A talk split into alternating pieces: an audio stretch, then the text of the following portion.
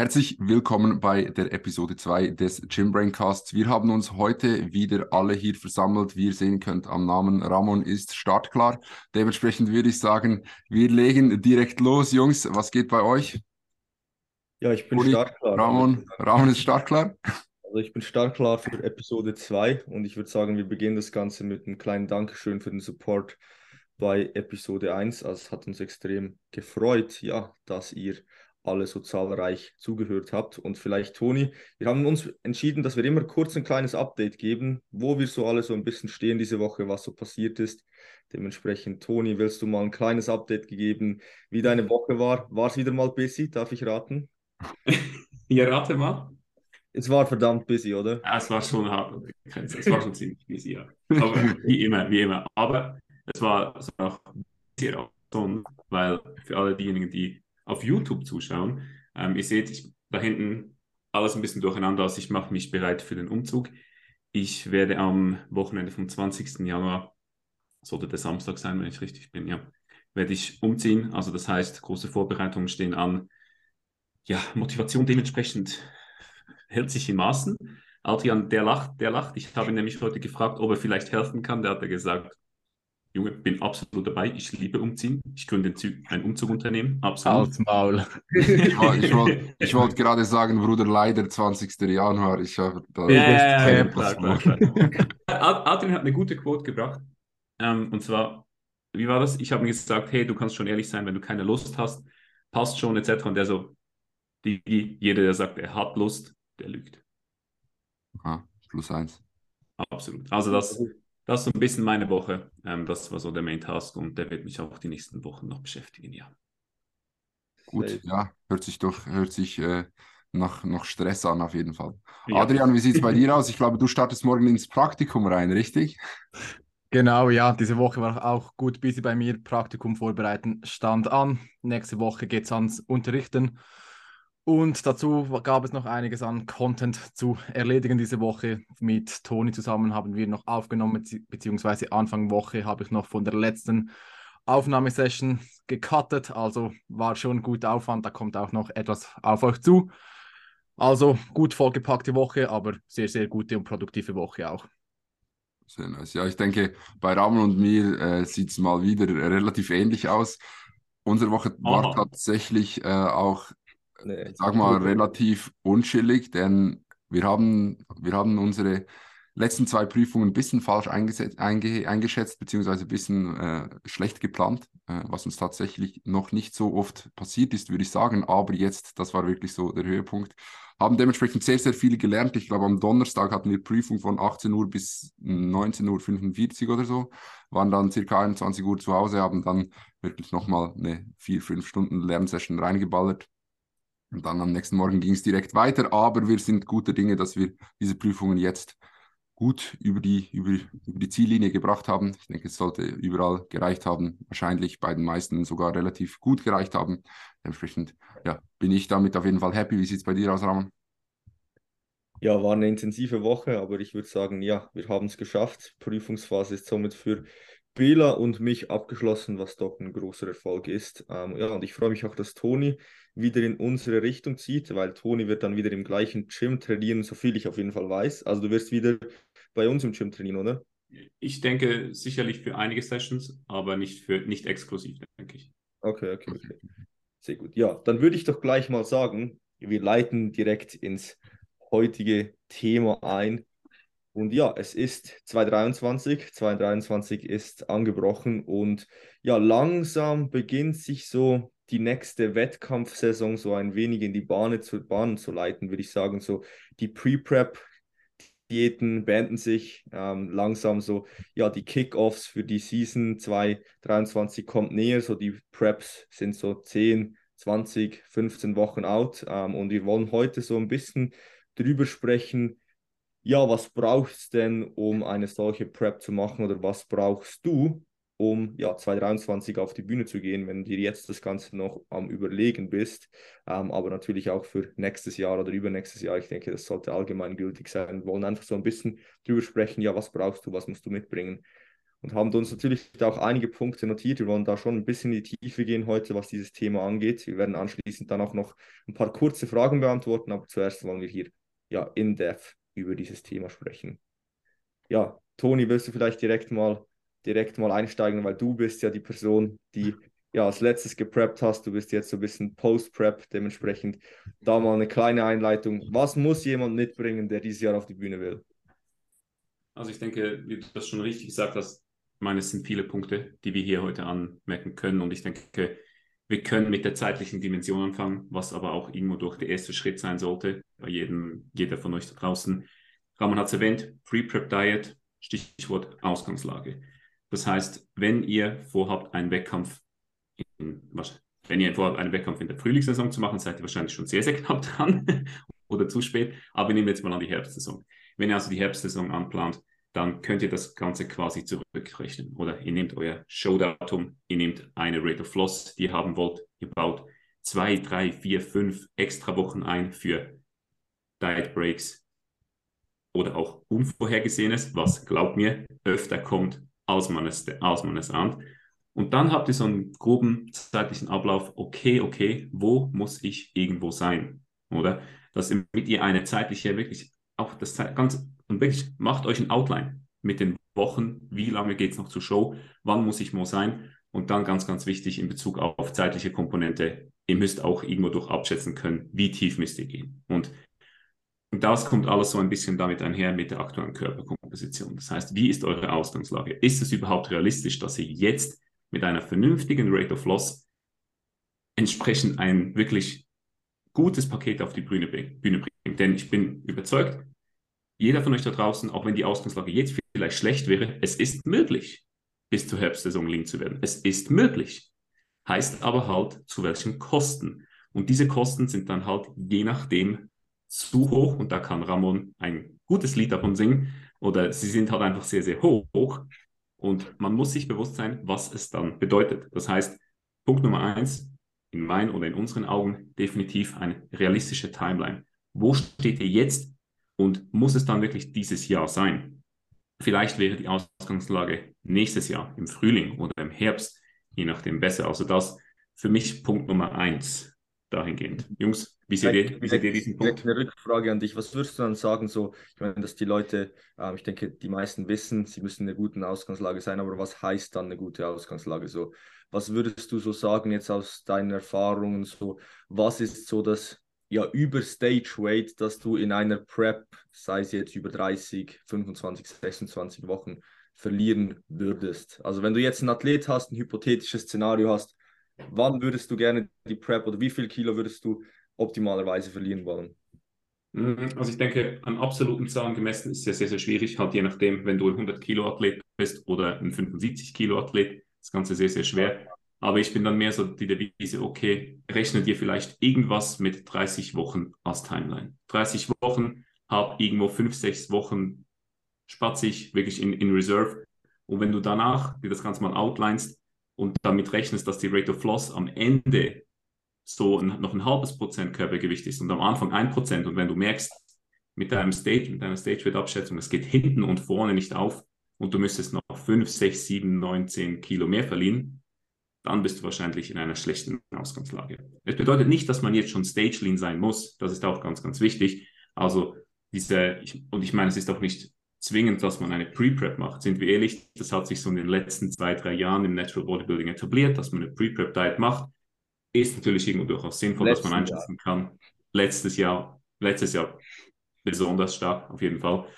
Hat natürlich seinen Vorteil, dass man einschätzen kann, okay, wo ist das Stage-Wert, aber wenn du das aus irgendwelchen Gründen auch sonst confident kannst, sind wir ehrlich, dann verschwendest du eigentlich quasi nur Zeit im Aufbau. Wenn ja, du ich, denke, ich denke, da zur Pre-Prep-Diet muss man, muss man noch zwei, drei Dinge sagen. Also grundsätzlich ist es, wie Toni gesagt hat, überhaupt nicht nötig für jede Person eine Pre-Prep-Diet zu machen, denn grundsätzlich macht die Pre-Prep Diet eines und das ist deine Body Composition eben in eine gute Ausgangslage zu bringen. Und wenn halt du eigentlich in dieser Stage, in der eine Pre-Prep Diet so meist beginnen würde, eigentlich schon in einer okay Body Composition bist, dann würde ich mir das auch zweimal überlegen. Also ich denke, das ist schon ein, ein wichtiger Punkt so. Yes, mhm. definitiv. Also aber da wir gerade hier eigentlich vor allem, denke ich, First-Timer ansprechen, also ich denke, alle, die schon auf der Bühne waren, die wissen ja, was sie mitbringen müssen, um auf die Bühne zu gehen. Da ist es schon sehr, sehr sinnvoll, wenn trotzdem eine Pre-Prep ja. gemacht wird, einfach nur für die Estimation vom Stage Weight, weil die Prep fällt oder ja, kommt mit eigentlich dem Stage Weight. Also wenn du das zu hoch ansetzt, dann wird es vermutlich schon sehr, sehr hart und die gesamte Planung darauf aufbaust. Mhm. Ja, und du ich... plötzlich sagst, du warst letztes Mal 80 Kilo und jetzt bist du 90 Kilo und du hast schon bis da 18 Kilo zu verlieren, ja, dann, dann bist du am Ende im Arsch. Also vielleicht auf die Frage, die ich abschießen wollte, Ton, du kannst anschließend direkt einen mhm. Punkt sagen. Ich denke einfach so, so zwischen 10 oder zwischen 7, 8 bis 15 Kilo vom Stage Weight weg zu sein, ist wahrscheinlich so. Ist eine sehr große Spanne, aber einfach so, wenn du jetzt halt 20 Kilo weg bist von Stage Weight, klar, wenn du so groß bist wie Bela, kannst du das wahrscheinlich tanken, ähm, aber einfach so als grundsätzliche, ähm, als grundsätzliche Guideline hier so, solltest einfach nicht, sei nicht zu fett, wenn du in die Prep startest. Mhm. Das ist so wirklich ein Tipp, den ich gebe, weil es macht keinen Spaß. Und das Schlimmste, also halt, was da wirklich der, einer der größten Faktoren ist, die ganze Prep, das Gefühl zu haben, du kommst nicht ready, möchte ich wirklich niemandem empfehlen. Also das ist echt ein verdammtes Scheißgefühl und dann bist du am Ende, hast es vielleicht geschafft, kommst lean, aber du denkst dir halt doch dann, ja, ich habe jetzt kein Deload gemacht, habe die ganze gepusht. Wie hätte es ausgesehen, wenn ich das nicht gehabt hätte? Und ich kann einfach von mir sagen, ich bin mit meiner Form 221 überhaupt nicht zufrieden und ja, bin da nicht so ganz ja, im Frieden mit dieser Form, würde ich sagen. Und das ist natürlich dann schade, wenn du so viel Zeit investierst. Aber Toni, was war noch der Punkt, den du da anfügen möchtest? Ja, ich denke auch, um das Thema Pre-Prep jetzt nicht auszudehnen, weil schlussendlich geht es ja darum, was man für 2023 mitbringen will. Ähm, ein weiterer, einfach, ich denke, Pre-Prep hat sicherlich diese Vorteile, die wir jetzt erwähnt haben, aber ich sehe eigentlich, oder wir sehen auch noch andere Vorteile, gerade halt, wenn es darum geht, vielleicht auch mal wirklich das erste Mal für eine Person in, ein, in einem längeren Defizit zu sein. Weil das bedeutet sehr, sehr vieles, was man in diesem Defizit mitbringen muss. Zum Beispiel auch Essverhalten, die Einstellung zum Essverhalten. Und Adrian, vielleicht mal hier eine, eine Frage in die Runde an dich. Was siehst du da als relevante Punkte, die jemand mitbringen muss 2023, gerade wenn es ums Essverhalten geht? Ja, also ich denke, man sollte sich da in keinem wirklichen Extrem bewegen, wenn es um die Beziehung mit dem Essen geht. Also man sollte eine gesunde Beziehung zum Essen haben, ist jetzt ein sehr allgemeiner Begriff, was ist gesund. Aber man sollte nicht irgendwie schon auch im Aufbau schon Probleme haben, dass man regelmäßig Cravings oder so hat. Ähm, das könnte sich dann halt in der Prep schon extrem negativ auswirken, beziehungsweise ja, wenn die Cravings im Aufbau schon da sind, wie wird es dann wohl in der Prep aussehen? Ein weiterer Punkt ist aber das auch das andere Extrem, denke ich. Also, wenn es so ist, dass du dir eigentlich im Aufbau schon gar nichts gönnen kannst und eigentlich alles nur clean machst und das Gefühl hast, alles andere funktioniert nicht und so weiter, denke ich, ist das auch sehr, sehr kritisch. Für die Prep selbst vermutlich nicht, denke ich. Das wird dann gut funktionieren. Aber dann für die Phase der Pre-Prep könnte ich mir vorstellen, dass es da doch etwas ja, schwieriger wird, wenn die Beziehung zum Essen da nicht stimmt. Mhm, also das ist auch so ähm, einer der zentralen Punkte, die ich finde, die auch ja in der Verantwortung eines guten Coaches ist. Ähm, ich glaube, du hast Pre-Prep gesagt, aber meintest Post-Prep. Ah, ähm, Post-Prep, genau, ja. Dass schlussendlich halt die Überlegung nicht nur sein sollte, wie komme ich on stage mit meiner Bestform, sondern wie komme ich dann hinten auch wieder raus. Ähm, wenn halt zum Beispiel die Beziehung zum Essen nicht stimmt, ist halt das Risiko relativ groß, dass du halt dann hinten in der Prep rauskommst, dein Ziel fällt weg, weil die meisten Leute, die halt eine, eher Probleme mit der Beziehung zum Essen haben, ist, dass sie ja eher zu kontrollierend sind, sich zu viel Stress machen, was Essen angeht, Essen ein Riesenthema ist in ihrem Leben. Und meistens funktionieren solche Personen dann in einer Prep, in einem Prep-Szenario sehr gut. Heißt, sie kommen die Prep gut durch, schaffen das wahrscheinlich gut, aber wenn es dann darum geht, dass das Ziel wegfällt und die Restriktionen auch wieder wegfallen, dann wieder in normales Verhalten reinzukommen, wenn es vor der Prep gar nicht war, ist dann extrem schwierig. Und das ist wirklich so ein Punkt, das wäre für mich als Coach ein Grund zu sagen, hey, wir machen nochmal eine lange Aufbauphase, weil das ist meiner Meinung nach der beste Weg, hier wirklich davon wegzukommen, halt physiologisch in einen Spot zu kommen, wo du halt einfach einen gesunden Bodyfat hast. Dort kannst du halt am besten das üben und dementsprechend wäre das für mich persönlich als Coach ein Grund zu sagen, hey, wir warten nochmals ein Jahr. Yes. Mhm.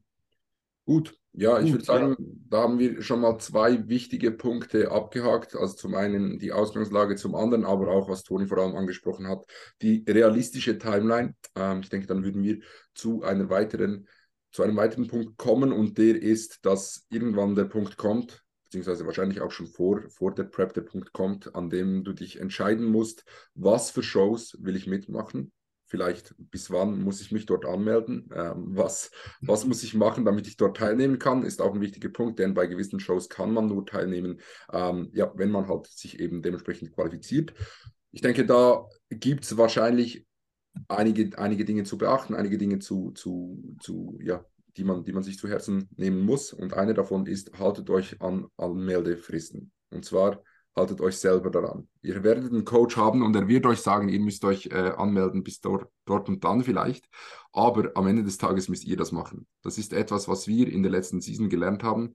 Besser, ihr meldet euch zu früh an als zu spät. Denn irgendwann wird der Punkt kommen, an dem ihr euch nicht mehr anmelden könnt. Und wenn ihr dann gepreppt habt für eine Main-Show, bei der ihr unbedingt dabei sein wollt und dort nicht am Start sein könnt, weil, weil ihr euch nicht angemeldet habt, vertraut mir, das ist nicht schön. Also wirklich ist, ist sehr, sehr wack. Und ich denke, das ist der eine Punkt. Das andere ist aber, wie gesagt, die Auswahl an Shows. Jungs, an welchen Kriterien würdet ihr festmachen, bei welchen Shows ihr teilnehmen wollt, wenn ihr eine Prep macht? Vielleicht Ramon? So, meine Internetverbindung war gerade nicht so stabil. Ähm, dementsprechend habe ich nicht ganz alles mitbekommen, was du gesagt hast. Aber ähm, du hast gesagt bezüglich der Showwahl, was man sich da so genau. überlegen ja, ich denke, was wichtig ist, ähm, ich meine, wir waren letztes Jahr eigentlich bei allen Wettkämpfen ähm, vor Ort live dabei und es ist halt sich wichtig, bewusst zu sein, dass nicht alle Shows das Gleiche suchen. Also zum Beispiel, wenn man so vergleicht, was eine GNBF sehen wollte und auch die Gewinner, wie die aussahen, was eine ANBF wollte und wie die Gewinner aussahen und wie die gleichen Lineups platziert wurden, ähm, gibt es da schon so einige Dinge zu beachten, aber das ist dann eher auch wieder, was die Timeline angeht. Zum Beispiel bei einer ANBF war halt Conditioning deutlich weniger wichtig und eine Linie und gutes Posing wurde deutlich höher bewertet als ähm, halt bei einer WNBF. Und wenn du halt zum Beispiel weißt, du bist vielleicht ein sehr ästhetischer und schöner Athlet, ähm, ja, dann bietet sich vielleicht an, ähm, ja, mehr eine ANBF anzupeilen als vielleicht eine GNBF. Ähm, und ich denke, man sollte sich auch hier so ein bisschen bewusst sein, was die Shows zu bieten haben, halt, auch als Athlet, also was halt so organisationstechnisch angeht und was auch kostentechnisch auf dich zukommt. Ich denke, das ist halt auch nochmal eine Überlegung, die du dir machen musst und auch eine Voraussetzung, die du mitbringen musst.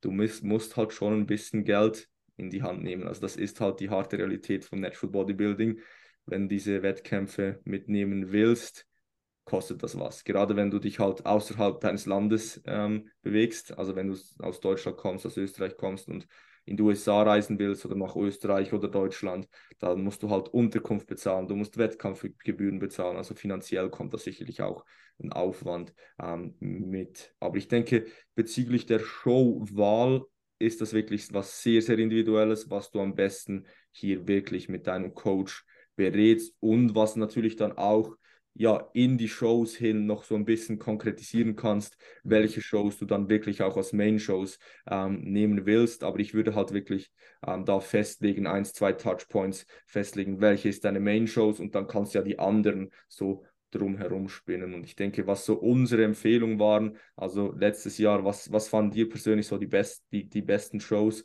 Vielleicht auch Toni, du als Athlet, vielleicht ihr als Coaches? Ja, also ich denke, organisationstechnisch könnt, macht ihr sicherlich mit der ANBF nie was Falsches. Also da steckt das Gym Intelligence Strength dahinter. Immer sehr, sehr gut organisiert. Die GmbF ist halt inzwischen einfach ein Riesenanlass. Also da hat man sowohl Positives als auch Negatives davon gehört. Die Evo auch organisationstechnisch, auch was die Show selbst anbelangt, wirklich fantastisch. Also ich denke, da habt ihr auch gute Wettkämpfe. Ähm, dann noch die, meine, in der UK, ich habe jetzt eine Erfahrung, oder wir haben eine Erfahrung mit dem BNBF-Verband gemacht. Auch der wirklich hat toll abgeliefert. Für mich eigentlich wirklich ich sage jetzt mal, den Wettkampf, von dem ich mehr erwartet hätte, ist die WNBF, WNBF Germany und natürlich die Worlds. Aber ich denke, das ist so ein separates Thema. Ähm, und würde, glaube ich, auch den Rahmen von diesem Podcast ein wenig sprengen und es würde ein wenig Bashing stattfinden, was unserer Meinung aber gerechtfertigt ist. Aber zurück zum Thema. Ein Punkt, den ich noch einwerfen wollte, Ramon, und der ergänzt sich gut mit deinem Punkt. Wenn ihr euch bewusst macht, welches euer Hauptwettkampf ist, dann müsst ihr natürlich auch damit rechnen, dass ihr, dass ihr bei den anderen Wettkämpfen nicht 100% die Form habt. Das heißt, ihr müsst mit einer anderen Erwartungshaltung in diese Shows hineingehen. Es wird sehr wahrscheinlich jemand in eurer Klasse sein, der diese Show als Main Show hat. Der dort 100% peeled, peaked, perfect to the point ist, schon vier, fünf Shows davor gemacht hat, seine Erfahrung hat und wirklich alles aus dieser Show herausholen will. Und dann müsst ihr anfangs mit einer etwas anderen Erwartungshaltung gerade in diese Shows hineingehen. Punkto Erwartungshaltung, denke ich, könnten wir nachher noch ein paar Worte verlieren. Aber ich denke, das ist ein Punkt, der noch wichtig ist. Und dann auch die Abstände zwischen den Shows. Also das habe ich jetzt in meiner letzten Season am eigenen Leib erfahren. Vier Shows back-to-back -back, jedes Wochenende geht einfach an die Substanz. Also so mein Optimum, denke ich, was ich so allen empfehlen würde, wäre so eine Show alle zwei Wochen. Da habt ihr wirklich genügend Zeit entsprechend, weil mit jeder Show wird das Tal, in was ihr nach der Show geht, tiefer und das Hoch, das ihr nachher habt, höher. Also wirklich, es steigert sich exponentiell und es wird einfach von Show zu Show dahingehend härter. Und dessen, denke ich, solltet ihr euch auch auf jeden Fall bewusst sein. Ja, ja, ich denke, das ist, das ist ein guter Abschluss so zur, zur Auswahl an Showthematik und Toni hat schon eingeleitet. Ich denke, einer der mit wichtigsten Punkte ist wahrscheinlich auch die, die mentale Komponente. Also du musst die richtige Einstellung haben, wenn du Bodybuilding machst, wenn du Natural Bodybuilding machst. Sei dir bewusst, es gibt extrem viele Leute da draußen, die sind extrem gut. Sei dir auch bewusst, dass du gut bist, wenn du gut bist, aber überschätz dich nicht und lass dich dann im Nachhinein davon brechen. Ich denke, das sieht man immer wieder, dass wirklich Leute mit einer sehr, sehr falschen Einstellung an Wettkämpfen teilnehmen und dann extrem enttäuscht sind, wenn sie nicht einen Top 3 machen oder einen, einen Top 2, whatever. Ähm, und ich denke, da muss von Anfang an der Prep eigentlich der Prozess im Vordergrund stehen und weniger das Resultat. Denn das Resultat kannst du am Ende des Tages nicht wirklich beeinflussen. Also du kannst nicht beeinflussen, ob Genetikmonster XY kommt, ob irgendein Typ kommt, der einfach komplett geisteskrank aussieht oder ähm, ob halt das Teilnehmerfeld allgemein sehr, sehr stark ist, was by the way sich in den letzten Jahren auch extrem so herauskristallisiert hat, dass es von Jahr zu Jahr besser wird. Und dementsprechend, ähm, ja, sei dir bewusst, dass du dies nicht machst für, für, für Platzierungen, für, für, für Resultat XY am Ende des Tages, sondern für den Prozess, für das du die Prep durchleben möchtest, dass du die Prep irgendwo durch auch genießen möchtest, dass du an dieser Challenge wachsen möchtest, möchtest und mach den Erfolg nicht an Resultaten fest. Also mach den Erfolg nicht an einer, einer Platzierung fest, sondern an, an dem, was du geleistet hast und an deiner Bestform. Ich denke, das ist wahrscheinlich so mitunter einer der wichtigsten Punkte, wo viele Leute auch im Nachhinein einer Prep ähm, wirklich auch sehr, sehr große Schwierigkeiten haben, damit irgendwo durchzukopen. Was meint ihr dazu, Jungs? Habt ihr da noch irgendeinen Tipp, ähm, was das angeht? Vielleicht Adrian, Ramon? Ähm, also ich denke, du hast das sehr, sehr gut zusammengefasst. Wichtig ist da einfach, dass man, wie du schon gesagt hast, sich auf den eigenen Prozess fokussiert, sich mit sich immer mit sich selbst vergleicht und nicht mit anderen. Und ja, schlussendlich, was am Tag X rauskommt, kann man definitiv nicht beeinflussen. Vielleicht gerade, ähm, falls ihr einen Coach habt oder vorab einen Coach suchen, teilt ihm auch frühzeitig die Erwartungshaltung von euch mit, dass er euch da auch entsprechend vorbereiten kann, mit euch daran arbeiten kann und so weiter. Ist ein sehr, sehr wichtiges Thema, das denke ich auch, ja, alle von uns hier sehr, sehr betrifft. Also wir alle haben Athleten, die früher oder später auf die Stage wollen und wir arbeiten sehr, sehr stark am Mindset dieser Athleten, um sie auch dahingehend zu primen, dass sie auch mit einer gesunden Einstellung, einer gesunden Erwartungshaltung an das Ganze herangehen und nicht eigentlich nur die Prep machen, weil sie es gewinnen wollen. Mhm. Ja, also ich denke, das ist halt als Coach so ein relativ schmaler Grad, den es zu, zu wandern gibt, weil schlussendlich, man will natürlich auch nicht, dass die Leute ohne Erwartungshaltung dorthin gehen. Also schlussendlich, ja, man geht dorthin, man will sein Bestes bringen und irgendwo durch, wir sind alle ja ambitioniert, wollen natürlich, ich meine, das ist das Ding. Wir haben alle viele Athleten, die mal auf die Bühne wollen und guess what, jeder von denen will eine Show gewinnen. So. Ähm, und das heißt, es ist halt nicht möglich und es ist halt einfach die Realität und das ist ein so wichtiger Punkt.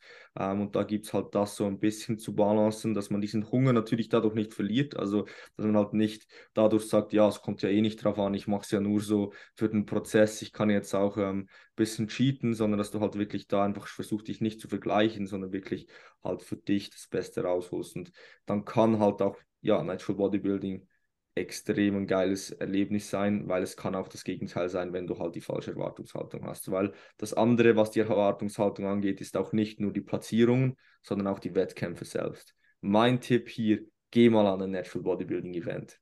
Also geh mal dorthin, schau mal so eine Show zu. Es sieht sehr, sehr geil aus auf diesen Edits, Videos, aber so ein Wettkampf, das ist nicht so ein Riesending. Wir sind hier eine ziemliche Nische und so ein Wettkampf außer die Evo Classics und vielleicht Nahenberg, das war schon ziemlich heftig. Ähm, gerade die Evo war eine rechte Show, ähm, aber sonst, ja, das kann manchmal auch eher so in einem kleinen Rahmen sein ähm, und das muss dir halt einfach auch bewusst sein. So, auch wenn das Ding gewinnst, du wirst hier nicht ähm, ja, in der Zeitung und im Fernsehen sein, sondern es ist halt dann immer noch halt eine Bodybuilding-Show. Aber wir wollen das auch gar nicht schlecht reden, weil schlussendlich es ist verdammt geil ähm, und ja, wenn ihr Gas gebt und euer Bestes rausholt mit der richtigen Einstellung, werdet ihr so viel aus einer Prep ziehen können. Und das ist auch sicher ein wichtiger Punkt hier. Wir reden natürlich hier als Coaches auch so von den ja, Dingen, die du mitbringen will, musst, Dingen, die halt dann vielleicht dafür sprechen, nicht eine Prep zu machen, aber es gibt auch verdammt viele Gründe, eine Prep zu machen. Und ich meine, darum sind wir alle hier. Wir lieben diesen Sport und es macht extrem viel Spaß. Ja. Gehen wir zum nächsten Punkt. Was meint ihr, haben wir die Erwartungshaltung abgeschlossen? Ich denke ja. Gut, Hast du die, soll ich? Ja, ich mache. Ähm, dann haben wir als nächsten Punkt äh, die, die Menge an Muskelmasse. Also man muss sich bewusst sein, eine Bodybuilding-Show zu machen, erfordert neben allen Punkten, die wir jetzt schon gemacht haben, halt auch eine gewisse Ausgangslage, was deine Physik betrifft. Und du brauchst ein gewisses Maß an Muskelmasse, ähm, damit du halt dann am Tag X auf der Stage nicht aussiehst wie jemand, der äh, maximal untergewichtig ist und irgendwie, keine Ahnung, noch nie in seinem Leben eine Handel angefasst hat, wenn man das so, so böse sagen will, sondern du brauchst wirklich Muskeln, damit es dann auch noch was aussieht. Ich denke, zu pauschalisieren, was das ist, eine Menge an Muskelmasse, ist unmöglich.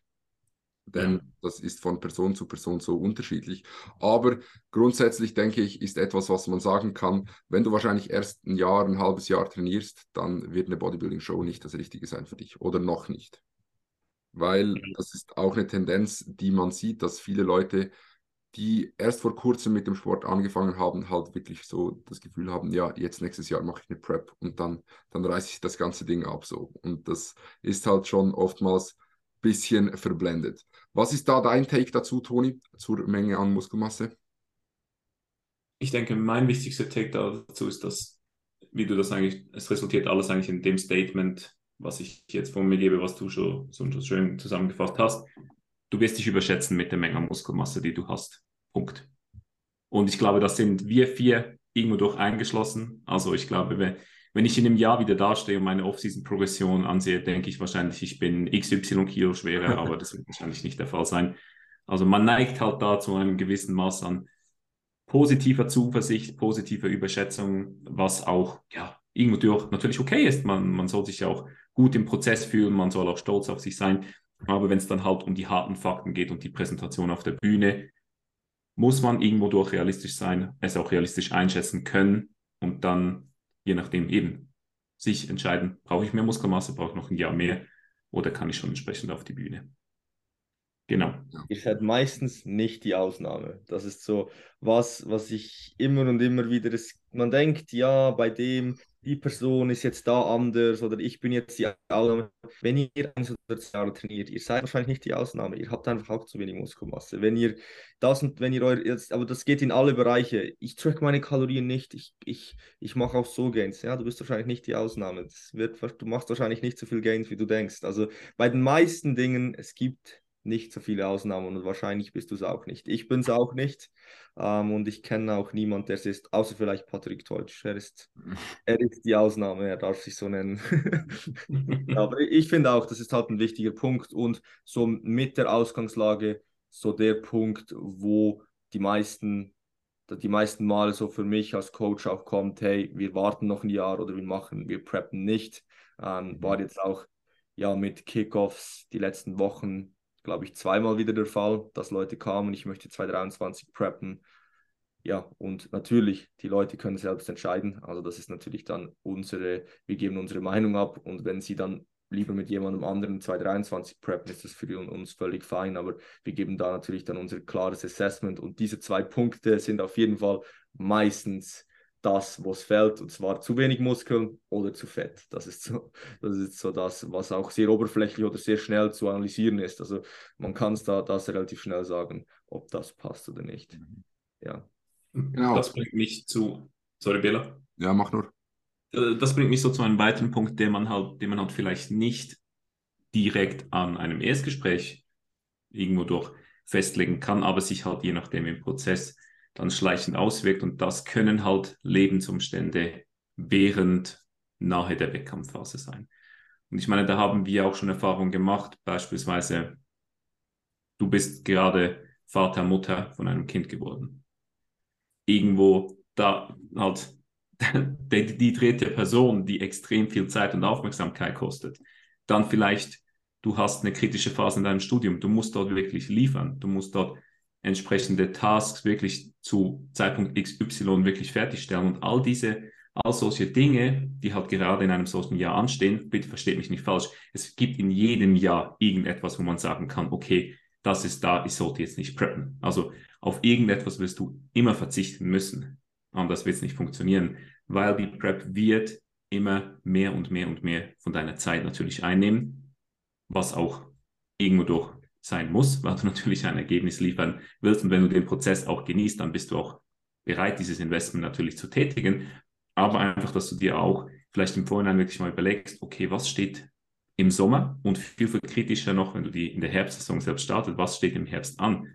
Was für Task habe ich in meinem privaten, sozialen, beruflichen Umfeld sonst noch irgendwo durch zu erledigen? Und ich weiß nicht, ob das damit kommt, dass ich schon auf die 30 zugehe, aber irgendwie ist das so immer ein Faktor, der für mich immer wichtiger irgendwo durch bei einer Prep wird. Gerade eben auch bei jungen Leuten, die vielleicht noch in ihrer Ausbildung sind und das vielleicht ein bisschen anfangs auch anders einschätzen, was denn da wirklich auf sie zukommt und was auch je nachdem vielleicht auf dem Spiel stehen kann, wenn man in den anderen Bereichen nicht all in gehen kann. Also das denke ich von meiner Seite ein abschließender Punkt da dazu noch. Vielleicht spricht da auch schon der alte Hase aus mir, Jungs, aber ich glaube, ähm, ihr seht das auch so. Spricht, aber du hast es sehr gut äh, zusammengefasst. Ah, danke. Yes, danke. definitiv. Also ich glaube, da gibt es nichts mehr anzufügen. Und fassen wir das nochmal ganz kurz zusammen. Du musst, wenn du jetzt preppen willst, du musst nicht zu fett sein, eine gute Ausgangslage haben, körperkompositionstechnisch. Dann genügend Muskelmasse, eine gute Beziehung zum Essen, gute Umstände, eine richtige Erwartungshaltung und was vergesse ich noch? Das sind fünf Punkte. Ich glaube, das passt. Ich glaube, das ist es. Das ist es. Und die richtige Show genau. und noch genügend Geld, Geld zur Verfügung haben. Ein bisschen Batzen auf der Seite haben und dann bist du fein. Also wenn du das alles mitbringst, gerne in der Beschreibung das Coaching-Bewertungsformular ausfüllen und here we go. Dann können wir auch noch unsere Einschätzung geben, ob das wirklich der Fall ist und dann gibt es einen Kickoff. Ja, und jetzt gehen wir doch über zum nächsten Format, oder? Und ich würde auch sagen, ja. Dass wir uns hier alle gegenseitig eine Frage stellen. Wir werden das jetzt immer so machen, von, sei es von der Community. Ihr habt ja immer die Möglichkeit, unten ähm, unter dem Podcast eine Frage zu stellen. Oder sonst werden wir ähm, eine vorbereiten, eine aus dem QA nehmen und die den anderen Jungs stellen. Ja, Bela, willst du direkt starten mit ja. deiner Frage? Ich würde ich würd direkt starten. Ähm, ich habe die tatsächlich jetzt von unserem Podcast von letzter Woche. Äh, da hat jemand die Frage gestellt, was haltet ihr von Mio Raps? Ähm, und ja, das war es dann eigentlich auch schon. Hat jemand von euch Erfahrungen mit Mio Raps? Habt ihr es schon mal geprogrammt? Habt ihr es schon mal ausgeführt selber? Was haltet ihr davon? Ähm, ich beginne da sonst mal. Also geprogrammt jetzt nicht wirklich. Also, kurz, was überhaupt Ja, du kannst, kannst, kannst gleich noch eine Erklärung mitliefern, Adi, was, was Mio Raps sind. Also Mio Raps sind eigentlich, ja, grob gesagt so Teilsätze, die man eigentlich ähm, addieren kann miteinander, damit man wirklich zeitsparend trainieren kann. Heißt, anstatt dass man irgendwie ja, fünf Sätze macht für die Warten oder so, kann man auch mit Mio-Reps arbeiten und sozusagen, ja, du machst, nimmst ein Gewicht, machst da ein Set und wenn du nicht mehr kannst, machst du kurz Pause, machst wieder drei Reps und so weiter und so weiter und so weiter. Also, dass du immer die drei Reps wieder anfügst, eine kurze Pause, wieder drei Reps. Und so kannst du eigentlich sehr, sehr zeitsparend trainieren, indem du immer sehr, sehr nahe am Muskelversagen trainierst und so eigentlich sehr viel Stimulus in sehr kurzer Zeit setzen kannst. Genau, jetzt aber ähm, zum Programming selbst mache ich das eigentlich eher, eher äh, selten. Ich setze da selbst persönlich eher auf REST-Post-Sets, was ein ziemlich ähnliches Prinzip ist. Heißt, bei REST-Post-Sets hast du eigentlich einen Satz, machst ihn zum Muskelversagen, dann hast du eine definierte Zeit, wo du kurz pausierst, sagen wir fünf Atemzüge, machst wieder zum Muskelversagen und dann ja, bist du eigentlich fertig, je nachdem, wie, viel, wie viele REST-Post-Sets du machst. Finde ich persönlich eigentlich ja, etwas einfacher äh, zu messen. Also bei MyRaps kann es sehr, sehr, schnell passieren, dass halt der Stimulus in einer Woche viel höher ist als, als in der anderen, meiner Meinung nach. Persönlich habe hab ich da aber auch schon Erfahrungen gemacht. Ich habe es früher in meinem, meinem Wadentraining eingesetzt, weil ich absolut keinen Bock auf Wadentraining habe. Ich hasse es komplett. Deshalb mache ich das jetzt momentan auch mit Rest Post Sets. Okay, okay. Vielleicht noch die anderen Jungs. Ähm, habt ihr selber Erfahrungen damit oder was für, was für Intensitätstechniken programmt ihr, wenn ihr, wenn ihr was programmt? Also ich habe es persönlich früher genutzt, ähm, so 2016, 17, ähm, als Mischa Jani jetzt ein großer Fan von Mio-Raps, Mio-Raps war. Sorry schnell, hast du dort schon drei Plates gebencht oder nicht? Ja, ich denke schon ein bisschen mehr als drei Plates. Ah, okay, okay. gut, weiter. Ähm, ja, da habe ich es gemacht, immer an der Incline Press, ähm, My-Raps geballert. Ja, war nicht so geil eigentlich. war nicht so ein großer Fan, aber ich habe gedacht, wenn Mischa das sagt, dann wird es schon funktionieren. Ähm, ja, jetzt muss ich sagen, bin ich auch eher ein Fan von, also eigentlich die einzigen äh, Entschuldigung, Intensitätstechniken, die ich benutze, sind ähm, Rest-Pause-Sets und manchmal ein Cluster-Set. Mhm. Cluster-Sets nutze ich eher, um so ein bisschen die mentalen Kapazitäten von Personen so ein bisschen auszureizen, so ein bisschen mentale Resilienz zu, zu üben, so einen gewissen Zeitraum mal an der Leg Press ein Cluster-Set reinzuhauen. Fühle ich eigentlich noch, Adi war da auch schon Opfer davon. Mm. ähm, ja, das ist so ein bisschen, ähm, was ich gerne nutze. Toni, wie sieht das bei dir aus? Also ich schließe mich da eurer Meinung an. Also ich, ich habe das 2019 ins Exzessive betrieben während der Prep, da habe ich mir gedacht, okay, ich muss das Volumen irgendwie erhalten. Bin zwar immer von Mal zu Mal schwächer geworden, aber habe trotzdem natürlich die gleichen Wiederholungen absolviert, habe einfach viel zu hohen Stimulus gesetzt, viel zu hohen Stimulus, den ich gar nicht recovern konnte, was dann halt in eine Abwärtsspirale geendet ist. Aber sonst in Bezug aufs Programming bin ich da mehr bei Adrian, also da bevorzuge ich Rest-Pause-Sätze. Bro, ich kann mich an das erinnern. Ich glaube, ich habe das auch gemacht. Dann ja, wir haben das gemeinsam Approach, gemacht. Das war, das war unser Approach. Wenn du im Bankdrücken eine Rap verloren hast, dann hast du dann einfach mit Mayo-Raps diese Rap noch hinzugefügt, weil du darfst ja nicht an deinem Volumen verlieren und an deinem Gesamtworkload, weil du Muskeln Weil deine Kapazitäten verschieben sich ja nicht, oder? Sympathisch. Also, das ist der perfekte, das ist der, der direkte Weg in den Katabolismus. Und hier vielleicht noch direkt ein weiterer Punkt zur Prep ohne Scheiß jetzt, ob es wir sind, ob es irgendwen anders ist, holt euch einfach jemand, jemand Kompetentes an eure Seite, der euch unterstützt. Weil selbst zu preppen, überschätzt euch nicht. Hier wieder, ihr seid wahrscheinlich nicht die Ausnahme. Es wird nicht so gut funktionieren. Und wir waren es beide auf jeden Fall auch nicht. Also von dem her. nope, definitiv nicht. Okay, ja, dann würde ich äh, meine Frage in den Raum werfen, wenn das passt. Mhm. Und zwar hat mich, ich habe die tatsächlich von einem Athleten, der mich das diese Woche einfach persönlich gefragt hat, und da habe ich mir gedacht, ey Jungs, das nimmt mich eigentlich von euch noch ziemlich wunder, äh, interessiert mich noch sehr, sehr. Welche Muskelgruppe fokussiert oder möchtet ihr dieses Jahr persönlich am stärksten fokussieren? Und was würdet ihr aber sagen, generell ist eine Muskelgruppe, die man für die Stage immer priorisieren sollte? Gut, äh, ich würde da gleich mal anfangen. Ähm, ich werde Chest fokussieren. Chest, Arms, Delts, so halt diese gesamte Region hier oben ist halt noch schwierig, da wirklich nur eine Muskelgruppe herauszupicken, denn das Ganze wird so ein bisschen gemeinsam fokussiert, ähm, denn das leckt halt bei mir schon noch ziemlich stark nach. Äh, ist schon besser geworden, aber hat auf jeden Fall noch Potenzial. Und die zweite Frage, denke ich, gibt es vor allem zwei oder ich sag mal drei, drei Muskeln, die, die nicht zu wenig sein können, äh, nicht zu viel sein können. Das ist zum einen Side Delts, zum anderen Latissimus und zum dritten Quads. Also dass wir wirklich so diesen, diesen X-Frame kreieren können, äh, denke ich, sind das die Muskelgruppen, die ja besser ist, wenn sie wirklich stark ausgeprägt sind, als nicht. Ich würde da noch Arme hinzufügen.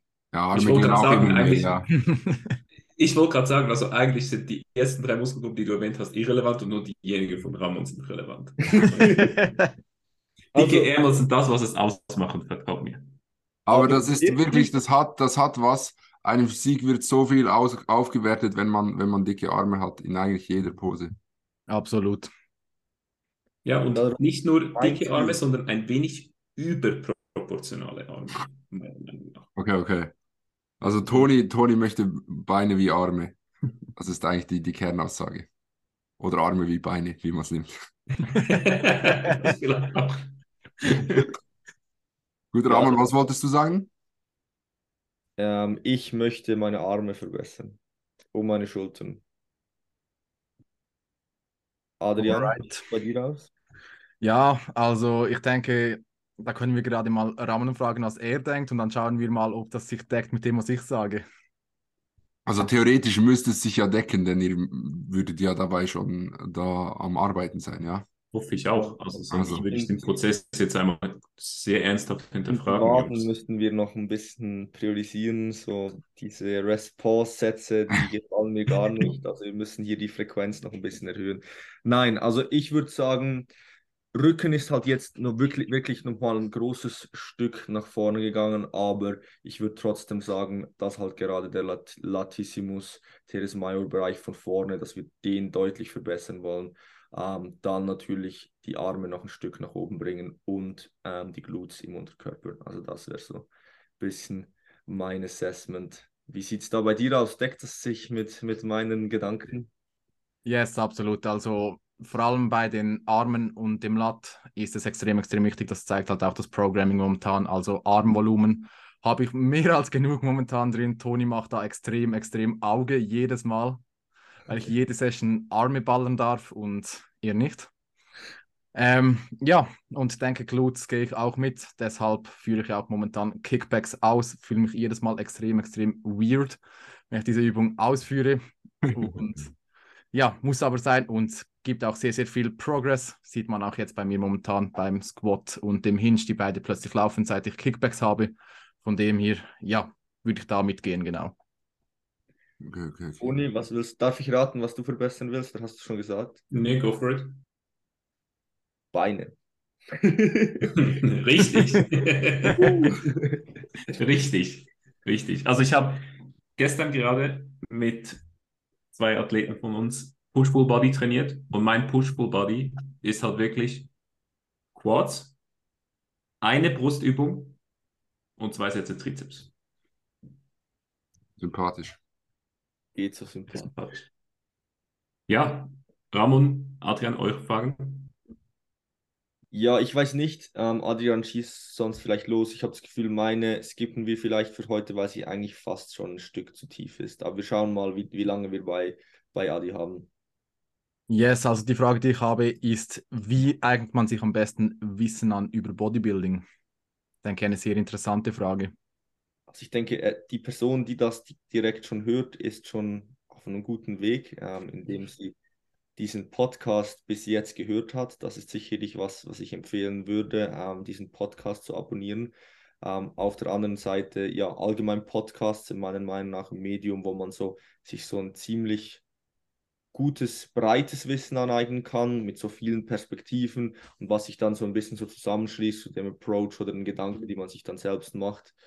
Ähm, sonst, ja, was sind da noch eure, eure Plattformen, wie ihr da am besten lernt? Ich finde, sich selber in Coaching zu begeben, bringt dir extrem viel. Also es wird dir extrem viele neue Inputs geben. Du wirst Dinge selber ausprobieren, von denen du vielleicht nicht wusstest, dass es sie gibt, von denen du ähm, ja vielleicht Abstand gehalten hättest ohne, ohne den, den entsprechenden Coach. Und dementsprechend wird es dir extrem viel Wissen vermitteln, indem du einfach auch mehr über dich lernst, mehr über den, deinen eigenen Prozess lernst und halt jemand ja, Kompetentes an deiner Seite hast, der dich dadurch guidet und dir halt allfällige Stolpersteine aufzeigt und dementsprechend dich davor warnen kann und dich aware macht, dass es diese gibt. So.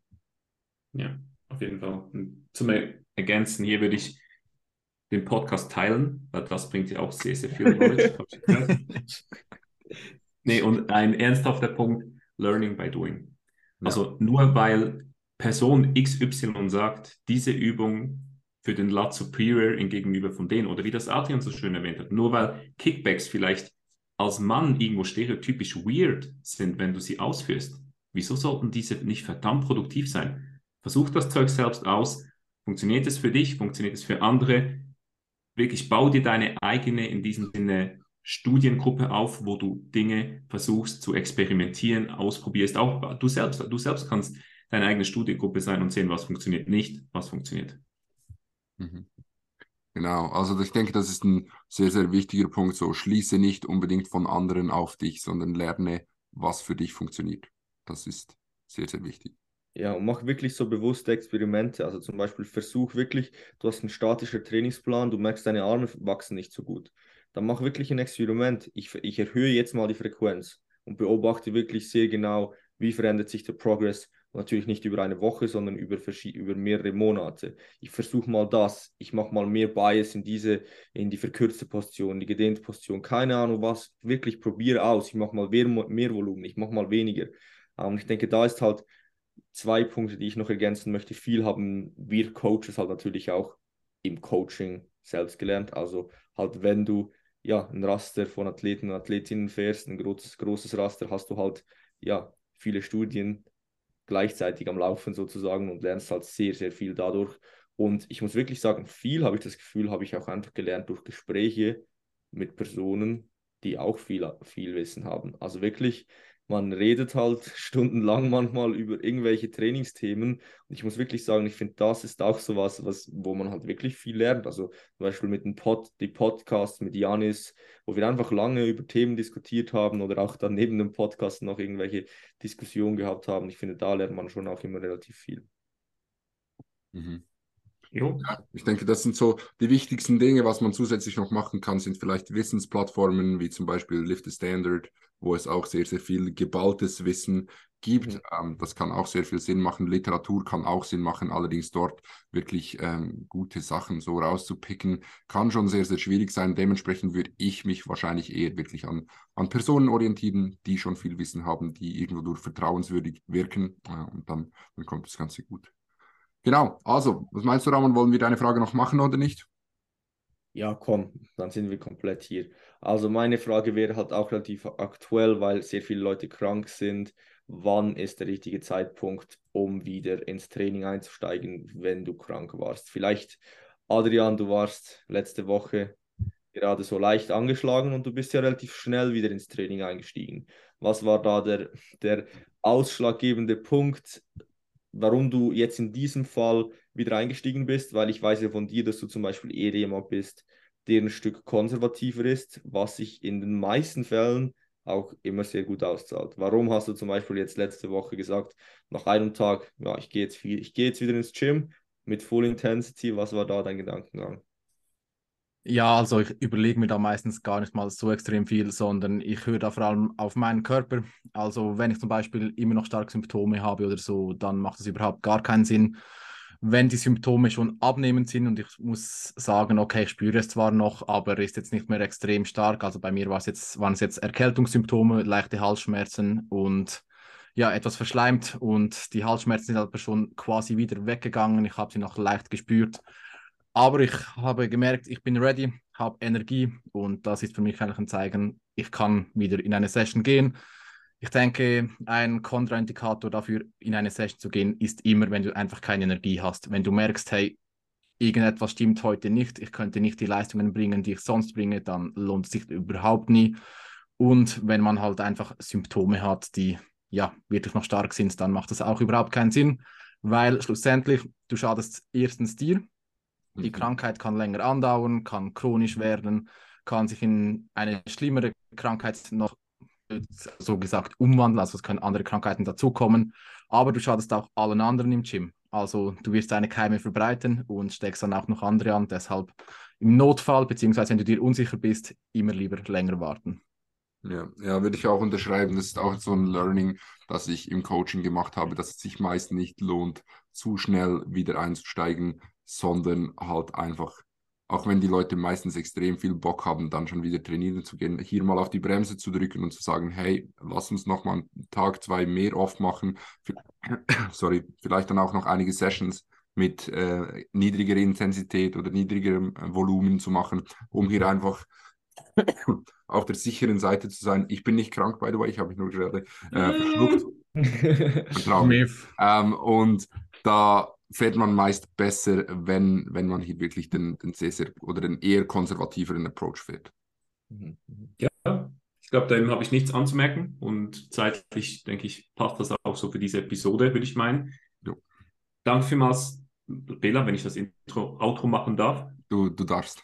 Oh, ich habe ich hab heute die Ehre, also genießt meine Stimme noch.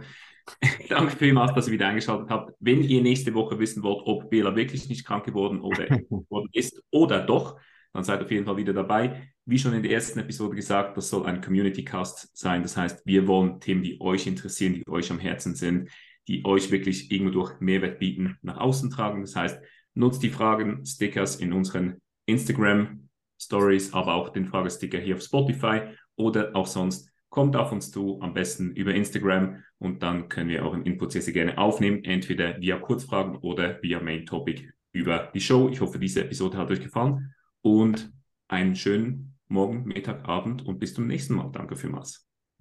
Haut rein. Ciao.